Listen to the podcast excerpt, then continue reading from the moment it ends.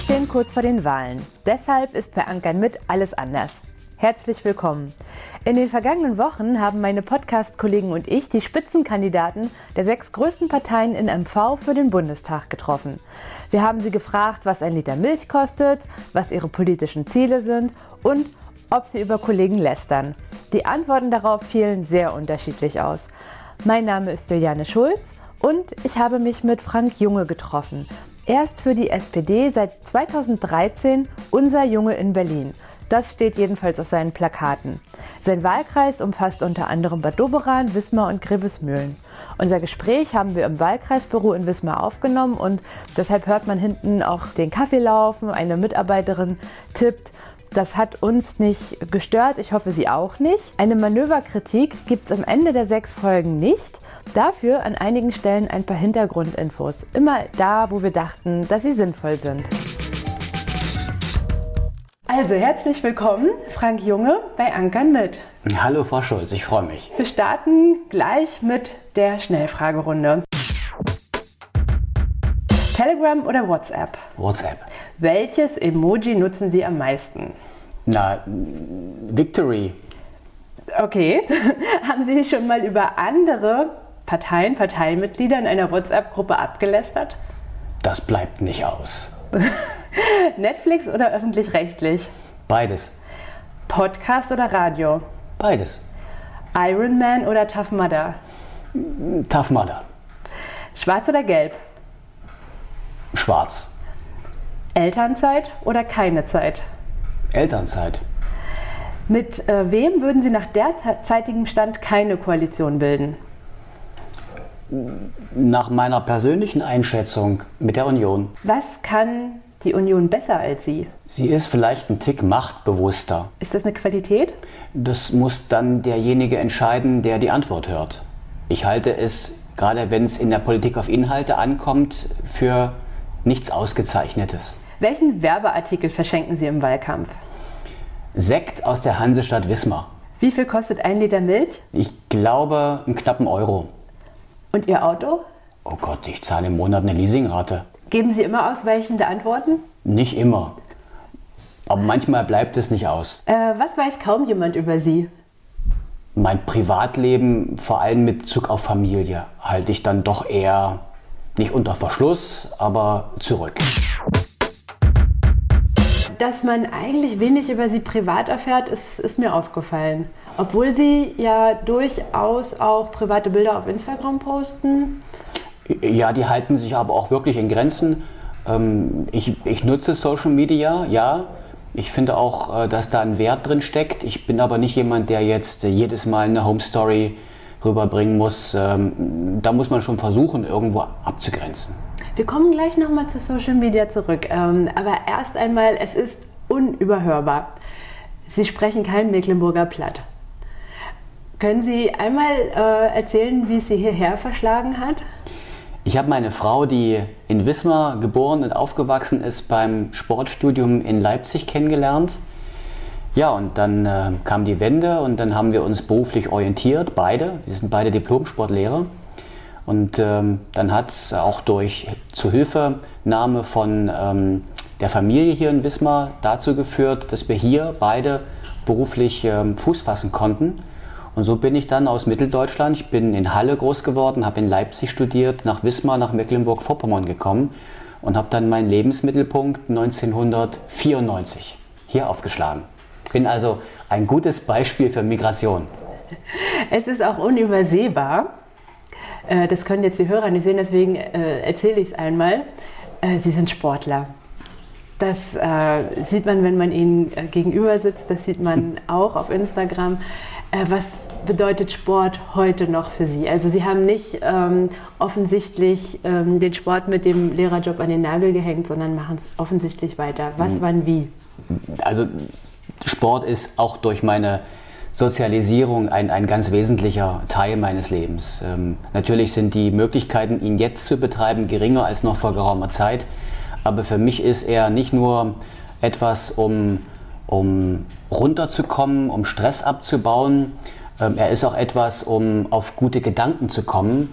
ähm, die, die, die Dinge auch mental zu verarbeiten und dann daraus auch wieder Dinge abzuleiten, die für die tägliche Arbeit wichtig sind. Es gibt nichts Schöneres, als wenn man nach Feierabend ähm, meistens auf die Strecke geht zum Laufen den, den Tag hinter sich lässt, aber dann dabei gedanklich auch schon so ein paar Verarbeitungen vornimmt, die einen dann helfen, am nächsten Tag wieder neu zu starten. Also Sie hören keine Musik beim Laufen? Das tue ich auch, aber es geht beides. Sie hatten ja vorhin gesagt, als ich gefragt habe, Ironman oder Tough Mudder, haben Sie sich für Tough Mudder entschieden. Da haben Sie auch schon mal dran teilgenommen, oder? Ja, also nicht den Tough Mudder als, als Marke an sich, aber es gibt ja hier auch auf Pöhl ähm, den, den Mudder Island und ähm, das ist mir deshalb auch recht wichtig, weil die hier nicht nur, sag mal, einer Welle folgen, sondern weil damit auch ähm, eine, eine Möglichkeit für die Region existiert, sich unter diesem Aspekt bekannt zu machen. Das gelingt den Veranstaltern wirklich gut.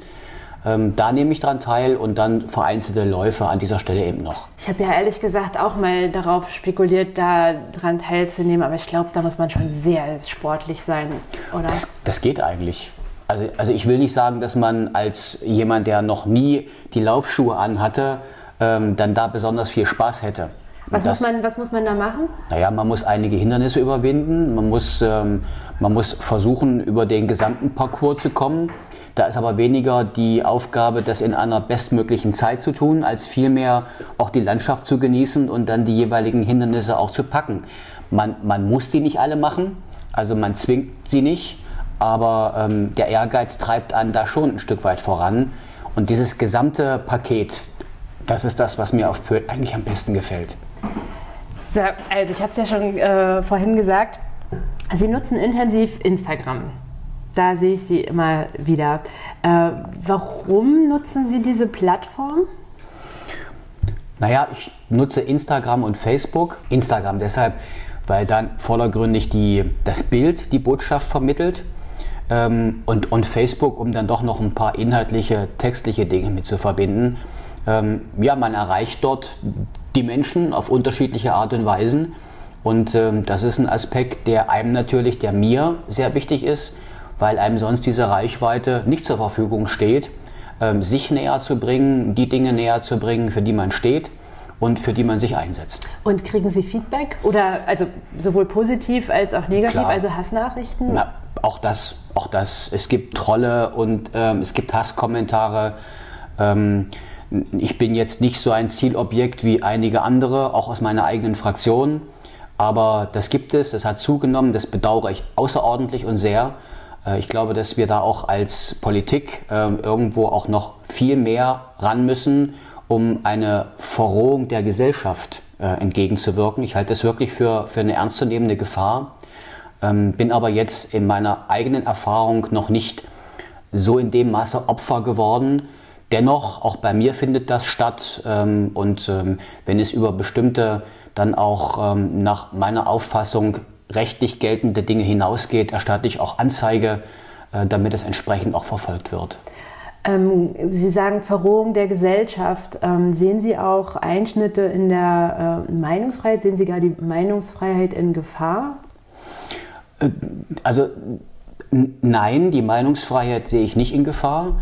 Aber dadurch, dass ja im Prinzip die Blasen, die jeder da erlebt, durch die dort programmierten Algorithmen vorgenommen werden und man dann am Ende die Dinge vorgesetzt bekommt, die Algorithmen für einen aussuchen, sehe ich schon ja doch ein Stück weit äh, die Werte unserer Demokratie in Gefahr.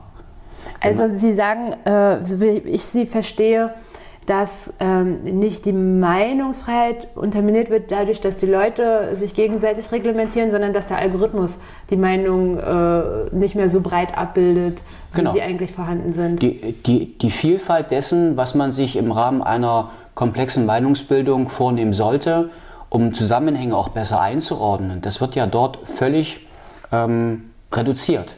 Man, man kriegt ja am Ende nur die Dinge vorgesetzt, die aus der jeweiligen Blase stammen. Ähm, und das führt zu teilweise ganz fatalen Einordnungen der eigentlichen Sachverhalte. Das lässt kein objektives Meinungsbild mehr zu. Und wer dann als Konsument in der, im Social-Media-Bereich nicht ganz bewusst Wert legt, sich dann auch auf seriös recherchierte Nachrichtenquellen hinzuorientieren, um dann an dieser Stelle auch Wissen und Fakten ähm, ken zu kennen, um sich eine Meinung zu bilden, der ist nicht mehr in der Lage, die Dinge so objektiv einzuordnen, wie es aber nach meinem Dafürhalten nötig sein müsste. Eine Frage, die mich äh, umtreibt. Sie sind in der DDR aufgewachsen. Mhm. Gibt es Werte, die Ihnen dort vermittelt wurden, die Sie heute noch in sich tragen? Also ich glaube, in der DDR hat der soziale Zusammenhalt auf eine andere Art und Weise stattgefunden als in den alten Bundesländern. Über die Situation, dass man ähm, ja, Beziehungen pflegen musste, nicht nur um irgendwelche Vorteile daraus zu ziehen, sondern vielmehr um über die jeweilige Kompetenz des anderen ähm, auch in der Gemeinschaft besser dazustehen, glaube ich, hat das mit dazu beigetragen, dass diese, dieses nachbarschaftliche und dieses solidarische ähm, anders, anders praktiziert worden ist. Ich glaube, das ist etwas, was äh, mich zumindest geprägt hat. Ähm, Sie sind ja der Sprecher der ostdeutschen Abgeordneten. Hm. Ähm, warum ist so eine Funktion überhaupt notwendig? Naja, wir haben zweifellos 30 Jahre in der deutschen Einheit unglaublich viel im Osten erreicht. Und das ist politischer Arbeit zu verdanken. Das ist aber vor allen Dingen dem Engagement der Menschen im Osten zu verdanken. Natürlich auch durch die Solidarität der Menschen im Westen, aber das, was die Ossis hier auf den Weg gebracht haben in diesen 30 Jahren, um zu dieser Lebensqualität zu kommen, die wir zweifellos im Osten jetzt haben, das ist eine Riesenleistung. Trotzdem ist es so, dass wir noch lange nicht äh, uns im Durchschnitt betrachtet mit der Lebensqualität, die die alten Bundesländer haben, vergleichen können. Das bedeutet für uns als Politiker, die äh, den, den Osten als Hintergrund haben, nach wie vor dafür einzustehen, für gute Voraussetzungen zu sorgen, damit diese Entwicklung weitergeht. Wir können jetzt nicht so tun, als wäre diese Arbeit äh, zu Ende. Im Gegenteil. Der Ostbeauftragte der Bundesregierung hat den Ostdeutschen ja ein ähm, ja, geringes Demokratieverständnis ähm, attestiert. Wie sehen Sie diese Äußerung? Also ein ganz weiter Schuss daneben. Ja, also natürlich kann man an dieser Stelle im Rahmen der Bewertung, wie auch gerade im Osten gewählt wird, ähm, Vermutungen anstellen, um an dieser Stelle auch Schlussfolgerungen zu ziehen. Aber das, was Herr Wanderwitz da geäußert hat, geht nach meinem Dafürhalten viel zu weit. Ähm, die, die Situation, die wir hier im Osten haben, hat einfach damit zu tun, dass wir immer noch über Strukturschwäche reden, die uns unterscheidet im Vergleich zum Osten, dass wir immer noch mit Problemen zu tun haben, die immer noch daher rühren, dass wir nach der Wende in einen riesengroßen Strukturbruch gekommen sind, wo eine ganze Generation äh, den Osten verlassen hat und äh, sich eine wirtschaftliche Perspektive in den alten Ländern gesucht hat, Familien zurückgelassen hat. Ähm, diese Generation fehlt uns einerseits mit Blick auf die Fachkräftesituation, Sie fehlt uns aber auch mit Blick darauf, eine gefestigte, demokratische, bürgerliche Gesellschaft zu haben. Ähm, und das sind Gründe, die am Ende dann auch solche Auswirkungen haben, wie wir sie gerade im Osten zu verzeichnen haben, auch mit Blick auf Wahlentscheidungen. Und deshalb ist es auch ja gerade mit unserer Aufgabe, jetzt nicht so zu tun, als hätten wir schon diesen ganzen Weg hinter uns, sondern anzuerkennen, dass wir hier noch eine ganze Latte Arbeit vor uns haben, die Mühe, Zeit, Arbeit und natürlich auch Aufwand, finanziellen Aufwand kostet. Das müssen wir akzeptieren und wenn wir das hinkriegen, dann lösen wir auch diese Frage. Marco Wanderwitz ist seit 2020 Ostbeauftragter der Bundesregierung. Das Amt an sich gibt es seit 1997. Sein Auftrag ist im Grunde der ja, Aufbau Ost. Also dafür zu sorgen, dass es in Ost und West gleichwertige Lebensverhältnisse gibt. Wanderwitz sagte vor einigen Monaten in einem Interview mit der FAZ über ostdeutsche AfD-Wähler, wir haben es mit Menschen zu tun, die teilweise in einer Form Diktatur sozialisiert sind, dass sie auch nach 30 Jahren nicht in der Demokratie angekommen sind. Das ist traurig, aber leider wahr. So sagte er das. Und etwas über allgemeiner über Ostdeutschland. In den neuen Ländern sei die Neigung, Zitat, eine rechtsradikale Partei zu wählen offensichtlich leider ausgeprägter als in den alten Bundesländern. Für diese Aussagen wurde Wanderwitz von unterschiedlichen Seiten aus ganz unterschiedlichen Gründen kritisiert. Was hat Sie eigentlich politisiert? Also Sie kamen vom, äh, vom Sportstudium, waren äh, Sportlehrer, dann ging es weiter zur Krankenkasse, zur AOK, wo Sie ja auch ähm, im Marketing gearbeitet haben. Dann wurden Sie Stadtsprecher äh, in Wismar und plötzlich waren Sie in der SPD und waren im Bundestag. War, wo, wo war da so ein konkretes Erlebnis, dass da dieser Wechsel kam? Naja, so, so plötzlich kam dann der Bundestag nicht. Das war schon eine Entwicklung und die hat angefangen eigentlich mit der Wende. Ich habe ja damals in Leipzig zu, zu, genau der Zeit studiert, als dort die, die Demos stattgefunden haben, als die immer größer wurden, als sozusagen ähm, der Prozess, der zur Wiedervereinigung geführt hat, stattgefunden und begonnen hat.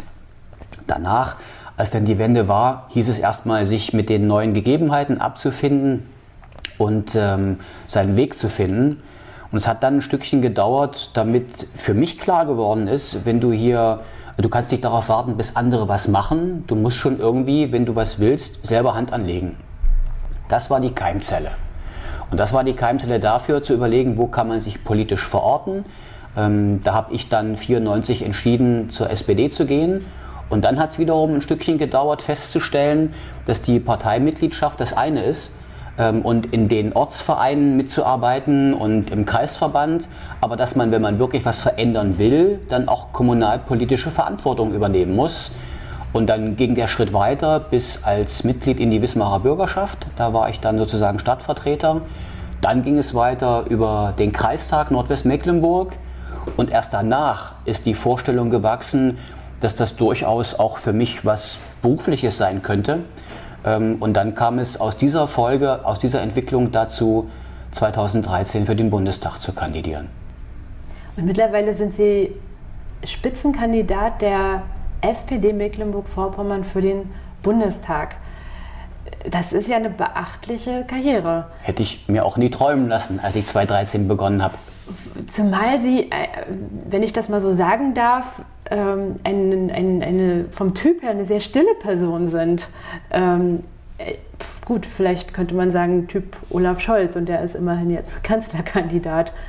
Ja, ja, also ich, ich meine, es gibt zu viele Kollegen, also es gibt wirklich zu viele Kolleginnen und Kollegen, die eine dicke Lippe haben, ähm, die um einen schnellen, lauten Spruch nicht verlegen sind wo aber am Ende dann vielleicht, ich will nicht alle über einen Kamm scheren, aber es gibt sie auf jeden Fall, wo am Ende dann das, was nachher wirklich bewirkt wird, in, einem, in einer Art Gegensatz dazu steht.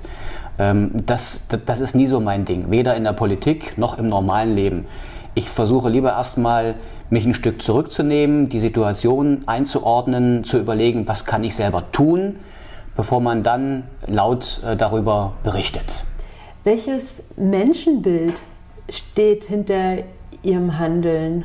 Ja, ohne das jetzt zu theoretisch zu beantworten. Ähm, mein Menschenbild beruht auf Solidarität, Wertschätzung und Respekt. Wenn man, wenn man, wenn man dem, wenn man dem äh, anderen Menschen den Respekt und die Wertschätzung gegenüberbringt, die, die man selber haben möchte. Ich glaube, wenn das funktioniert, dann funktioniert das Miteinander aller Menschen global betrachtet hervorragend und dann braucht es nichts anderes. So, wenn mich das jetzt alles noch nicht überzeugt hat. Ich wohne in Bad Doberan. Können Sie mir drei Sachgründe nennen, warum ich Sie wählen sollte? Naja, zunächst mal bin ich jemand, der einen sehr bürgernahen und dialogoffenen Politikstil pflegt. Ich wollte von Anfang an nie, nie jemand sein, auch aus eigenen Erfahrungen, den die Leute nur sehen, wenn, wenn Wahlen sind. Ich halte das deshalb für wichtig, weil durch diesen Dialog und durch das Angebot von Gesprächen, von Dialogmöglichkeiten mit den Menschen ähm, am Ende auch Politik transportiert wird die Leute sich ernst genommen fühlen, weil sie natürlich dann in diesen Gesprächen mir auch ihre Kritik mitgeben können, die ich in die Arbeit einfließen lasse. Das damit einmal, ich muss mal kurz hm. reingrätschen, damit das ein bisschen transparenter wird, kann ich hier vielleicht so eine Off-Stimme einmal geben. Also ich kann sagen, dass ich häufig Ihre Plakate mit Frank Junge Bürgersprechstunde in der, in der Stadt sehe. Ist das, äh, Zum das Beispiel. was Sie meinen? Zum Beispiel.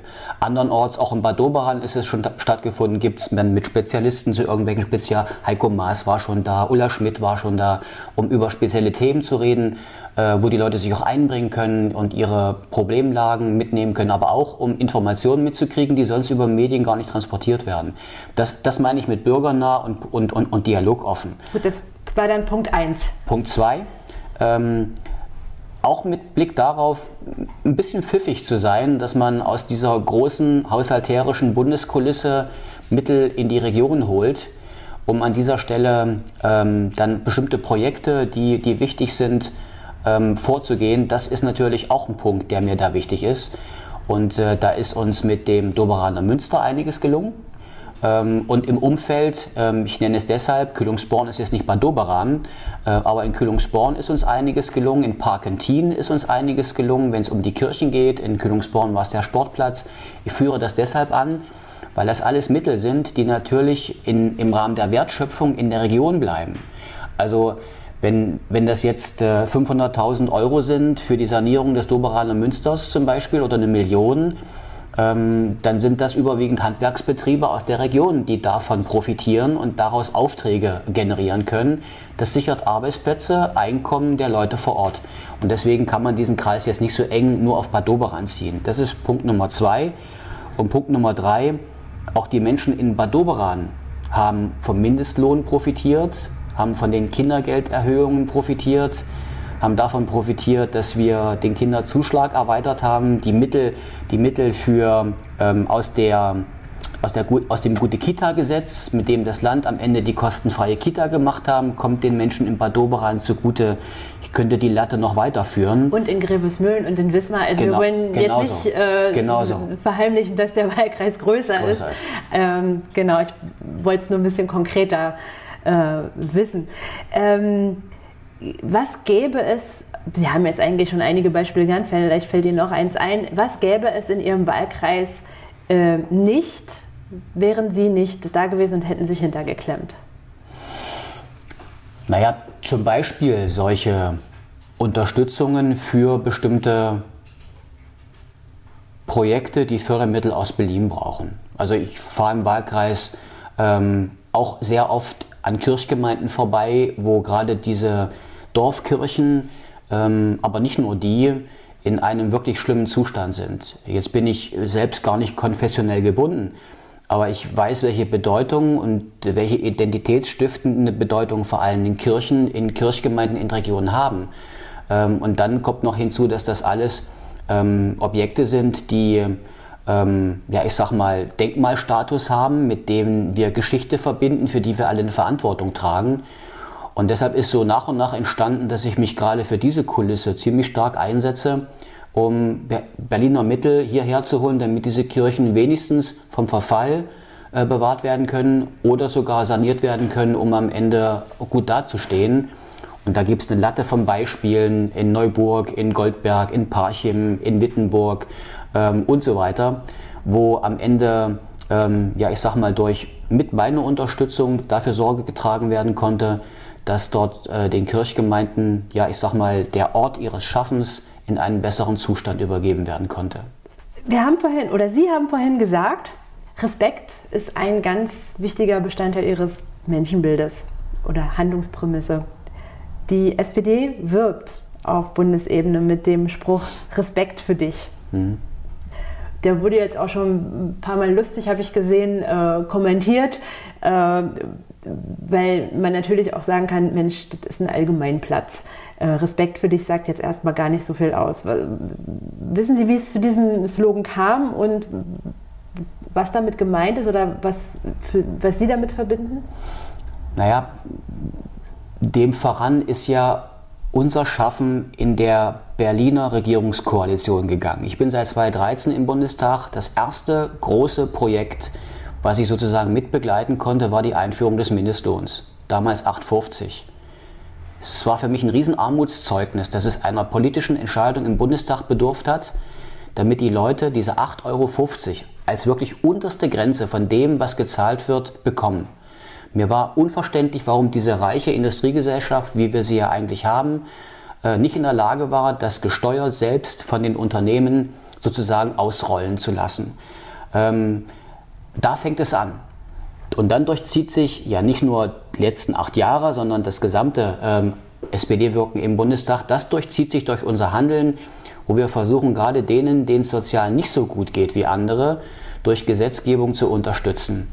Ähm, und das hat was mit Respekt zu tun. Die Wertschätzung denen gegenüber zu bringen, die wenig bekommen dafür, die aber trotzdem für die Gesellschaft knüppeln. Ähm, und das ist Respekt, den wir auch in diesem Slogan so formuliert haben. Und wenn man jetzt nochmal nicht nur auf das schaut, was wir geleistet haben, äh, im Übrigen, und das bedauere ich wirklich sehr, in dieser großen Koalition ist so ganz viel von dem, was aus unserer Feder stammt, assimiliert worden, ähm, mit dem dann auch Kanzlerin Merkel und die Union nach Hause geht, obwohl wir viele ähm, Streits und, und, und, und Gefechte mit der Union austragen mussten, damit es überhaupt dazu gekommen ist. Ähm, Klammer zu. Wir haben natürlich auch mit Blick darauf, ähm, weil uns das wichtig ist, jetzt für die kommende Legislatur viel vor. Ähm, der Mindestlohn muss jetzt auf 12 Euro steigen. Wir haben es geschafft, dass wir gerade in der Pflegebranche, wo bis dato auch nicht so gut bezahlt worden ist, obwohl dort viel geleistet wird, mit einem Pflegenotstand begleitet, am Ende jetzt äh, einen allgemein verbindlichen Tarifvertrag anhängen konnten. Wir werden gerade mit Blick darauf allgemein verbindliche Tarifverträge, die am Ende dann in den Unternehmen auch für, eine besser, für bessere Arbeitsbedingungen sorgen, nachlegen. Also wir sind an der Stelle, was die Themen angeht, noch lange nicht am Ende. Im Gegenteil. Ähm, und das subsumieren wir alles unter dem Slogan Respekt für dich. Die SPD hadert ja sehr damit, äh, eben genau das alles nicht verkauft haben zu können, in, äh, was Sie jetzt gesagt haben, als Erfolg ähm, sozusagen an den, in den Wähler zu bringen. Ne? Also wir lesen es oft, äh, dass es so von Journalisten bewertet wird. Äh, ich, ich, ich, führe einfach mal aus, wir lesen oft, dass es äh, von Journalisten von außen so bewertet wird. Aber es wird ja auch offenbar in der eigenen Partei so gesehen. Sie haben es ja jetzt auch gesagt, dass Sie nicht äh, verkaufen können, was Sie für ähm, Erfolge hatten. Wie bringen Sie diese Info jetzt an den Mann? Machen Sie das auf der, auf der Straße? Machen Sie Straßenwahlkampf, wo Sie das jeden Tag gebetsmühlenartig äh, verkaufen? Oder nehmen Sie sich einfach nur vor, es nächstes Mal besser zu machen? Naja, also zunächst mal will ich wirklich vorausschicken, dass ich keine andere Partei kenne, die sich über, ich sag mal, Kompromisse, bei denen man sich zu 80, 90 Prozent durchsetzen konnte, über die verbliebenen 10, 20 Prozent so streiten kann wie die SPD. Dass am Ende dann natürlich draußen bei den Leuten der Eindruck entsteht, die sind sich selber gar nicht grün. Und warum soll ich denen, die sich da so selber wie die Kesselflicker streiten, mein, mein Vertrauen geben? Äh, das liegt natürlich auf der Hand. Und wir haben das ja nicht nur geschafft, nur mal eben kurzfristig einfach so, durchzuführen. Wir haben das ja über eine lange Zeit praktiziert. Dass natürlich dann die Umfragewerte unserer Partei im Keller landen, das erkläre ich auch damit. Ähm, das Aber es sieht ja jetzt gerade ganz anders aus, ne? Es genau. gibt ja gerade einen, einen, Umschwung. Das hat auch damit zu tun, dass wir mit der äh, SPD-Spitze ähm, im November 2019 ähm, es geschafft haben, auch bestimmte Flügel innerhalb der Partei durch die Wahl unserer Vorsitzenden, ich sag mal, auch ein Stückchen eher, näher zusammenzuführen. Ähm, es ist ja vom Grundsatz her nicht schlecht, dass wir eine Partei sind, die, die auch erbittert über Inhalte ringt und, und über, über die Positionen, die man verkörpern will. Das ist ja Basisdemokratie, wie wir, ja, die wir auch gut gebrauchen können. Es darf eben nicht so sein, es darf aber eben nicht nur so sein, dass man über diesen Streit das gemeinsame Ziel, auch das gemeinsame Erscheinungsbild, was wir draußen vermitteln, außer Acht lässt. Und seit dieser Wahl gelingt es uns eigentlich recht gut, diese Geschlossenheit zu halten und dann auch als geschlossene Partei wahrgenommen zu werden. Ich glaube aber, dass wir viel zu lange damit verbracht haben, uns zu streiten. Ähm, und wir brauchen jetzt noch ein Stückchen länger Zeit, damit die Leute uns auch wieder dann als eine geschlossene Partei wahrnehmen. Zu dem anderen Teil Ihrer Frage, wer jetzt zu äh, Wahlzeiten erst beginnt, sich mit den Leuten auseinanderzusetzen und äh, ihnen zur Verfügung zu stehen und die Botschaften zu vermitteln, der hat eigentlich die gesamte Wahlzeit, für die er gewählt worden ist, verpennt. Ähm, und da schließt sich der Kreis zu Politik ähm, zu, zu bürgernah und, und dialogoffen. Denn genau das ist ja die Aufgabe, die ich ähm, von Anfang an praktiziere, genau in solchen Runden natürlich auch für Information zu sorgen. Ähm, natürlich spitzt sich das in Wahlkampfzeiten nochmal ausdrücklich zu. Und deswegen heißt es natürlich auch, über die Dörfer zu ziehen und äh, Graswurzelarbeit zu machen. Äh, das bleibt nicht aus. Aber das macht ja auch Spaß und am Ende sind das ja auch Erlebnisse, die auch was bewirken. Ja, die SPD kann gut streiten, aber in der vergangenen Legislaturperiode ging das ganz schön weit. Es begann direkt nach der Bundestagswahl mit der Besetzung von Ministerposten, ging weiter mit dem SPD-Vorsitz.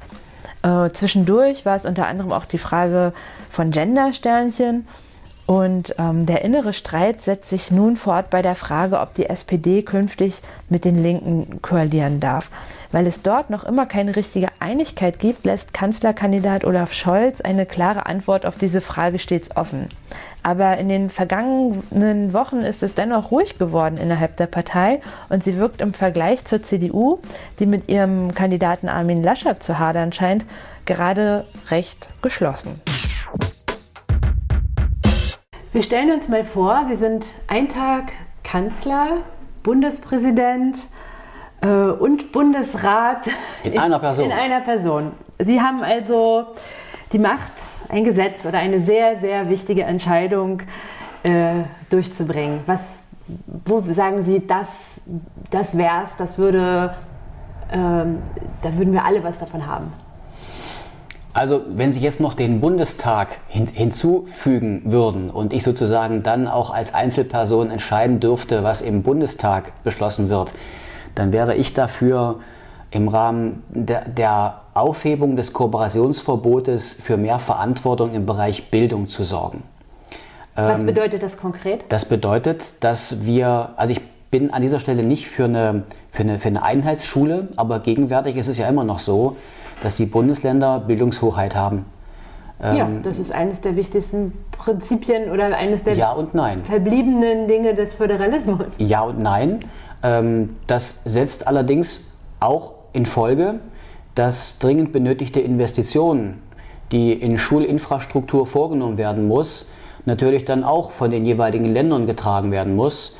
Und die Länder, denen es wirtschaftlich gut geht, kriegen das besser hin als die Länder, denen es nicht wirtschaftlich gut geht. Das hat weiterhin zur Folge, dass die Länder, denen es wirtschaftlich gut geht, in der Lage sind, äh, Lehrer zu, veramten, zu, zu verbeamten und, äh, und auch vernünftig einzustellen.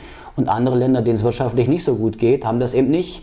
Äh, und daraus resultiert schlussendlich, dass wir mit Blick auf eine einheitliche Bildungsqualität in der Bundesrepublik äh, Abstufungen vornehmen müssen.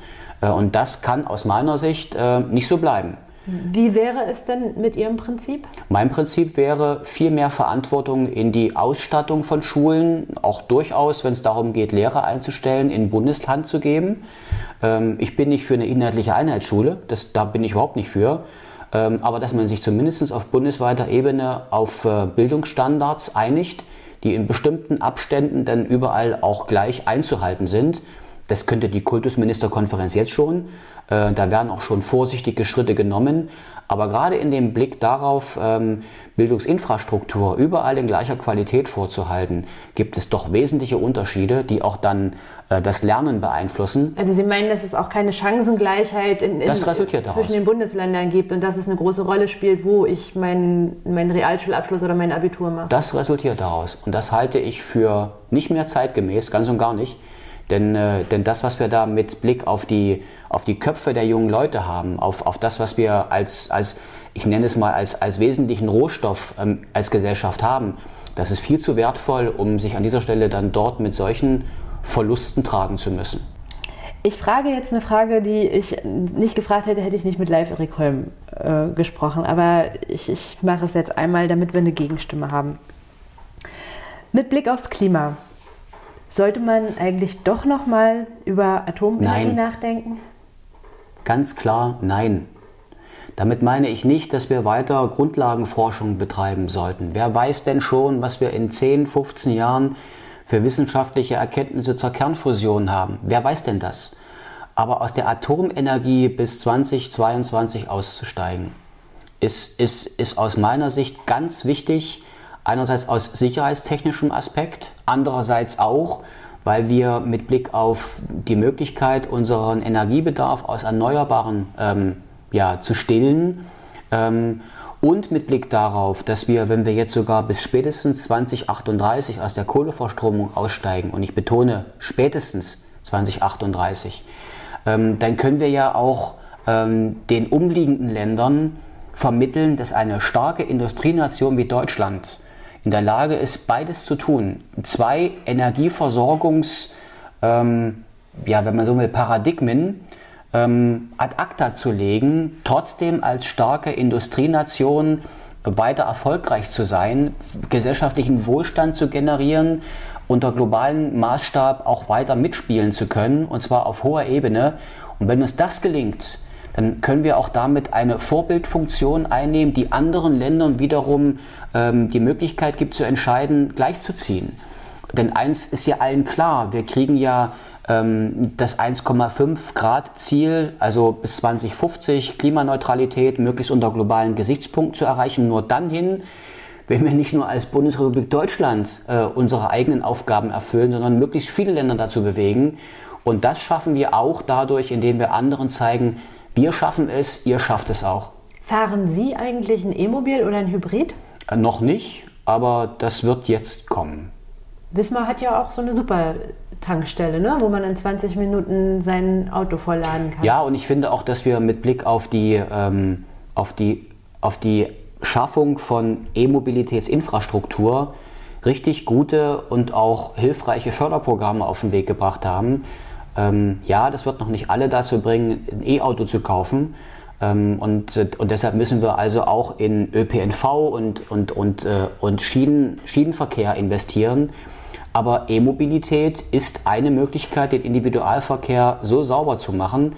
Und ähm, da profitiert man auch von der Möglichkeit, sich zu Hause eine Wallbox ähm, mit unterstützen zu lassen von der KfW, um zu Hause laden zu können und so weiter. Also da gehen wir aus meiner Sicht richtig gute Schritte in diese Richtung.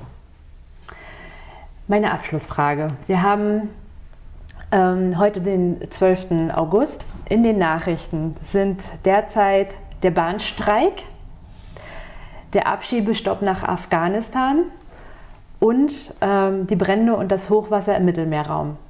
Was davon hat Sie am meisten bewegt? Das, das kann man nicht so sagen. Also ich meine, jede dieser Nachrichten ähm, betrifft ja ein ganz anderes Feld mit ganz anderen Hintergründen. Und vor dem Hintergrund ähm, ist das für mich etwas, was mich an den unterschiedlichen Stellen aber gleich, gleich beschäftigt. Ich finde die Streiks der Lokführer absolut berechtigt. Manchmal frage ich mich, äh, ob man sich nicht durch ähm, vorher bessere Absprachen Arbeitgeber und, und Arbeitnehmer verständigen kann, um solche Dinge zu vermeiden. Aber am Ende steht es den Beschäftigten zu. Es ist ein gutes Recht und, und deshalb ähm, ist da an dieser Stelle also auch mein Verständnis dafür da. Ähm, der Abschiebestopp nach Afghanistan ist etwas, was mir gerade auch deshalb, ähm, ja, ich sag mal, ähm, wichtig ist. Wir hatten am Montag in dieser Woche gerade eine Runde mit, äh, mit, mit Flüchtlingsfrauen, wo wir uns über diesen Punkt, ähm, die, die meisten stammten aus Afghanistan, wo wir uns gerade über diesen Punkt verständigt hatten und wo durch die Einordnung der Lage vor Ort völliges Unverständnis dafür, davor da war, ähm, warum man also auch jetzt noch nach Afghanistan abschiebt. Und ich freue mich, dass wir unter diesem gesamten Druck, der da jetzt auch, auch von uns in Berlin auf Herrn Seehofer erzeugt werden konnte, dazu gekommen ist, dass er jetzt so einlenkt. Das ist gut und richtig. Und der dritte Punkt ist etwas, wo wir dann auch wieder aus Deutschland heraus Hilfen bereitstellen müssen, damit diese Brandkatastrophen im Mittelmeer eingefangen werden können. Die sind für die Menschen verheerend genug, äh, haben natürlich auch langfristige Schäden für die Wirtschaft, von den ähm, Opfern und Todesfällen ganz zu schweigen.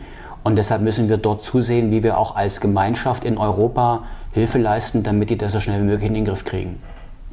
Okay, dann stelle ich noch eine Frage hinterher. Ähm, die Brände im Mittelmeerraum, das Hochwasser, das äh, jetzt in der Türkei, auch in Venedig ist ja Hochwasser angekommen, herrscht und auch das Hochwasser, das wir hier im süddeutschen Raum hatten. Zeichen des Klimawandels oder Wetter? Das sind für mich Zeichen des Klimawandels, eindeutig. Man kann ja da noch hinzufügen, dass wir mit äh, Hitzewellen, die wir bei, bei, uns in den eigenen Breitengraden haben, ähm, schon, schon, schon über eine lange Zeit davon konfrontiert werden.